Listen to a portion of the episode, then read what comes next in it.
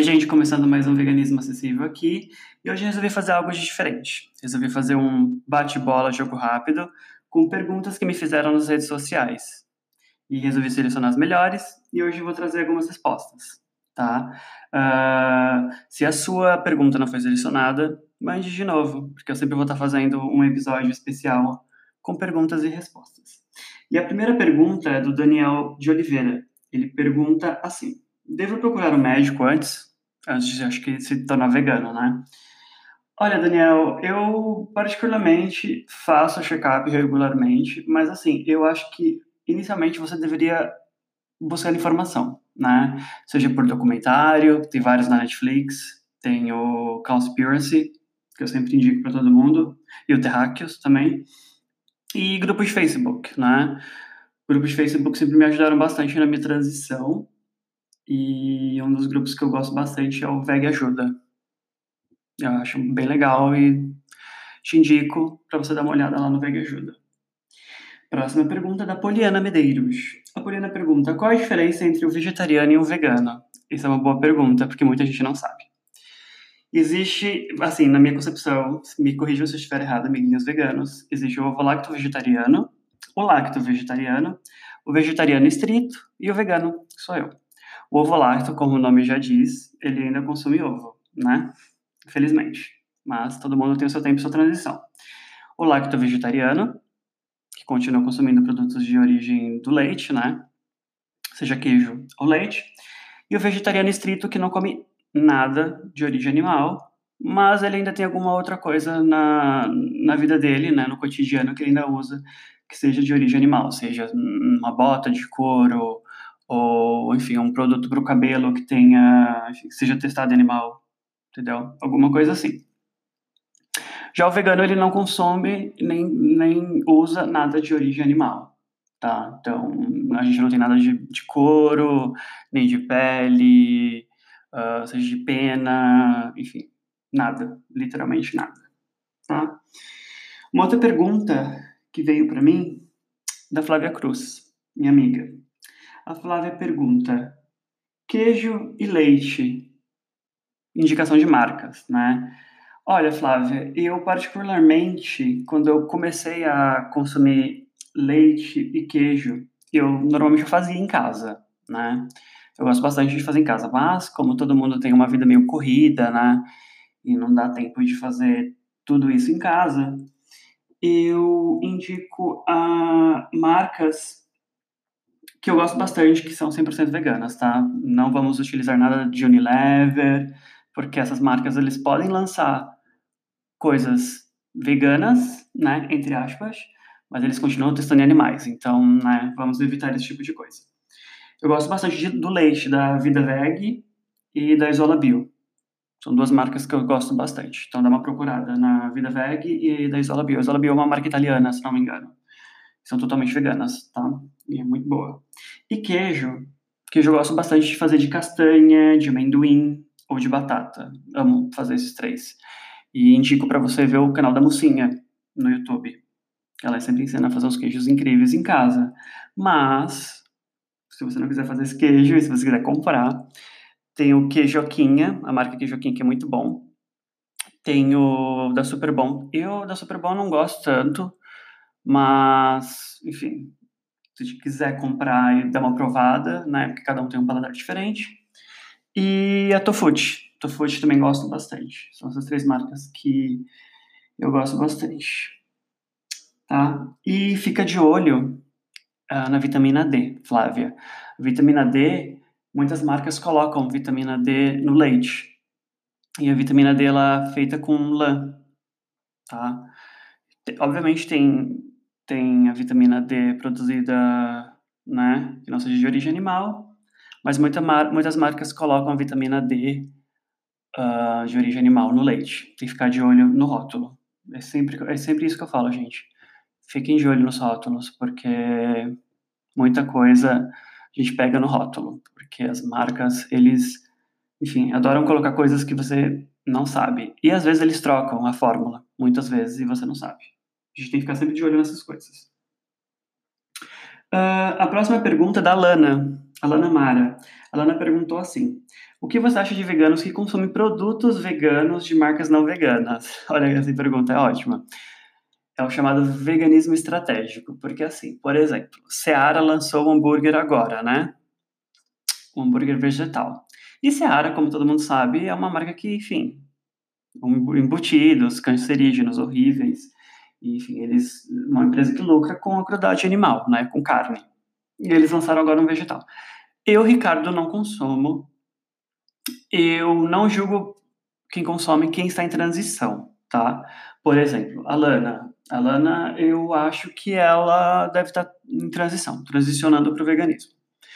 Agora, se já é um vegano, já que já tem muito tempo, já tem uma consciência maior, que já estudou, né, sobre tudo, e tem outras opções, não vejo por que consumir uh, consumir um produto de uma marca que, que lucre com a crueldade animal, tá? Não vejo por quê.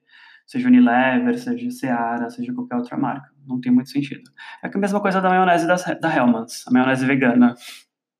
Não faz sentido nenhum, né? Mas, assim, se você está transicionando, se você é um, por exemplo, um lacto vegetariano e está transicionando, ok, sabe?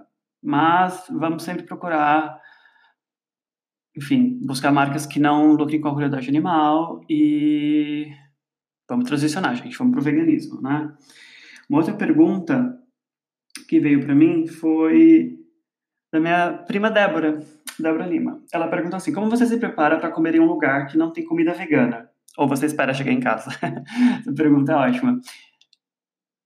Normalmente, quando eu vou num lugar, assim, eu sempre pesquiso antes de ir para um lugar, assim, na rua. Google me ajuda muito. Tem um aplicativo incrível chamado Happy Cow, se não me engano.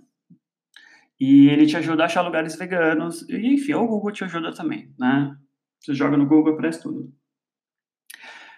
E sempre tem opções vegetarianas na maioria dos lugares. Mas se não tem, gente, arroz, feijão e batata frita é a salvação de qualquer pessoa no mundo, né? Então, vamos, vamos pedir essas opções porque é o que salva. Ninguém passa fome, né? Mas tem que ficar de olho na forma que é produzido, na hora, na hora, na forma que é feito o seu almoço, sua janta, o que quer que seja. Uma outra pergunta da Débora Soares, minha amiga também, ela pergunta o que, eu acho das pessoas que comem queijo. Bom, eu fiquei pensando nessa pergunta. Falei, gente, mas como assim? Como consome queijo? Bom,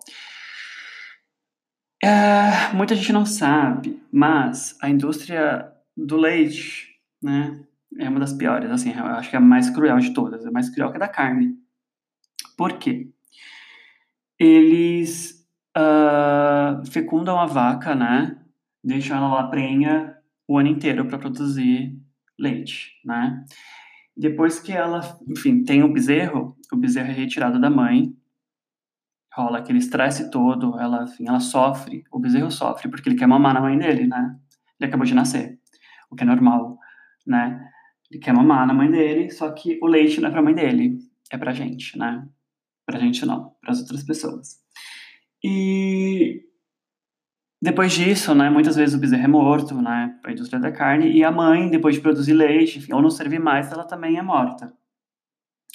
E tudo isso vai para você, todo esse, esse, esse, sofrimento, o pus, né, porque a mama dela normalmente fica inflamada, o sangue, os hormônios, porque a maioria dos animais eles dão hormônios ou antibióticos e tudo isso, toda essa coisa ruim, né, toda essa coisa horrível vai para o seu corpo. E então, gente, por favor, não consumam queijo nem leite. Temos outras opções, então, bora fazendo. A Fernanda Soares perguntou como começar a transição. Olha, Fernanda, eu indico os grupos de Facebook e YouTube, enfim, ver pessoas veganas, o canal Vista, assim, é um canal incrível. Tem várias entrevistas. Tem entrevista com a Xuxa, que é uma das, enfim, maiores representantes do veganismo no Brasil agora. Rainha dos baixinhos, né, gente? Então, Xuxa é maravilhosa. Uh, tem o, o, o, grupo mesmo no Facebook que eu acabei de indicar, o Vega Ajuda. Ele é incrível. Tudo que você colocar lá de perguntas, as pessoas vão responder.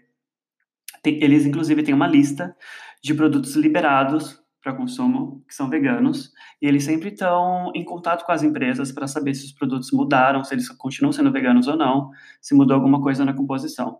Então, eu acho super importante dar uma olhada nesse grupo. Uh, e no, no YouTube, dar uma olhada. Enfim, e continuar me acompanhando aqui no podcast, que eu sempre estou trazendo uh, informação e notícia para as pessoas. E acho que foi a primeira pergunta, né? Foi do, do Daniel. Ele perguntou sobre procurar um médico antes. Assim, a maioria dos médicos e nutricionistas, eles são contra, né? O veganismo ou o vegetarianismo, né? Alguns que eu já fui há muito tempo atrás, antes de transicionar, eles nunca foram muito a favor, né, dessa escolha.